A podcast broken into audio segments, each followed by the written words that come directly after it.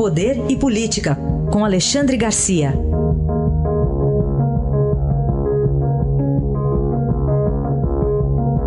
Alexandre, bom dia. Bom dia, Raíssa. Bom dia, Carolina. Bom dia. Nosso primeiro tema, a absolvição da senadora Gleisi Hoffmann, que ainda responde a dois outros inquéritos. É verdade. A absolvição por unanimidade, né? Só houve em cinco votos duas discordâncias em relação à Caixa 2. Mas, de resto, a segunda turma entendeu que não basta o depoimento de colaborador premiado. Tem que ter prova. Né? E todos disseram que não viram provas de que ela tenha recebido, pedido e recebido um milhão do esquema Petrobras. Né? Ela sai livre dessa, tem mais dois aí pela frente em um inquérito, mas enfim, foi, foi uma votação significativa. Né? É, o, o, relator foi Faquim, o, o, o revisor, o Celso de Mello, e votaram Lewandowski, Toffoli e Gilmar no mesmo sentido. Agora, um dia também que outro petista, ela é presidente do PT, um ex-vice-presidente do PT, Luiz Mercadante, teve processo ativado aí naquelas investigações sobre dinheiro na, na campanha ao governo de São Paulo. Não teve a mesma sorte o senador Ciro Nogueira, do, do Progressista, é, representante do Piauí, e mais o deputado Eduardo da Fonte, que estão sendo apontados aí como tentativa de obstrução à justiça para calar a testemunha. Enfim, é, vamos esperar agora, terça-feira que vem, na segunda turma, o, a defesa de Lula pedindo a, a soltura dele. É, o PT está bem, inclusive, é, positivo em relação à terça-feira que vem, né? Pois é, o, o livraram a Gleisi, será que é alguma compensação para manter o Lula ou não? Né?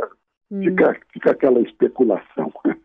Agora, parece que não é muito popular, ou não foi muito popular, essa intenção de abrir uma CPI da Lava Jato, né, que acabou perdendo apoio na Câmara de um dia para outro.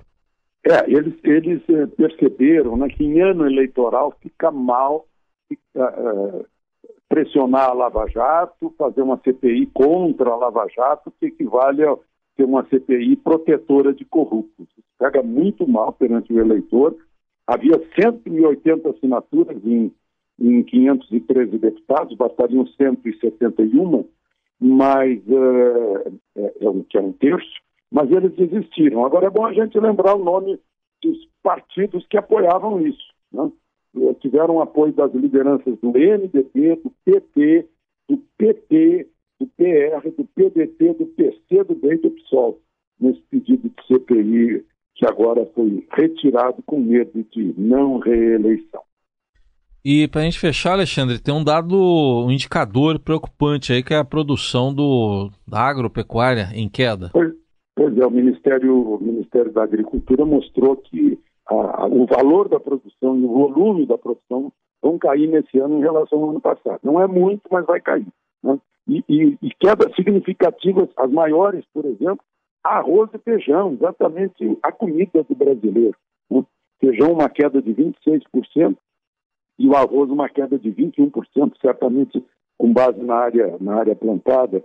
E, e, e no, é, e é bom a gente lembrar também queda de suínos, 13%, e aves, 11%. É, é um, algo significativo, por quê? Porque a agropecuária né, é, é, tem, sofre um combate incrível das ideologias de um modo geral. Ideologia do, do, do meio ambiente, ideologia de esquerda, ideologia uh, dos uh, sem terra, né? O, o, alvo é a produção de alimentos que nos sustentou aí na, na recessão, que garantiu contas externas nas exportações, que garante a comida da nossa mesa. É um, é um combate ideológico contra eles, fora o, o, os problemas de escoamento de produção, estradas, é, movimento de caminhoneiros, impostos, essa coisa. Né?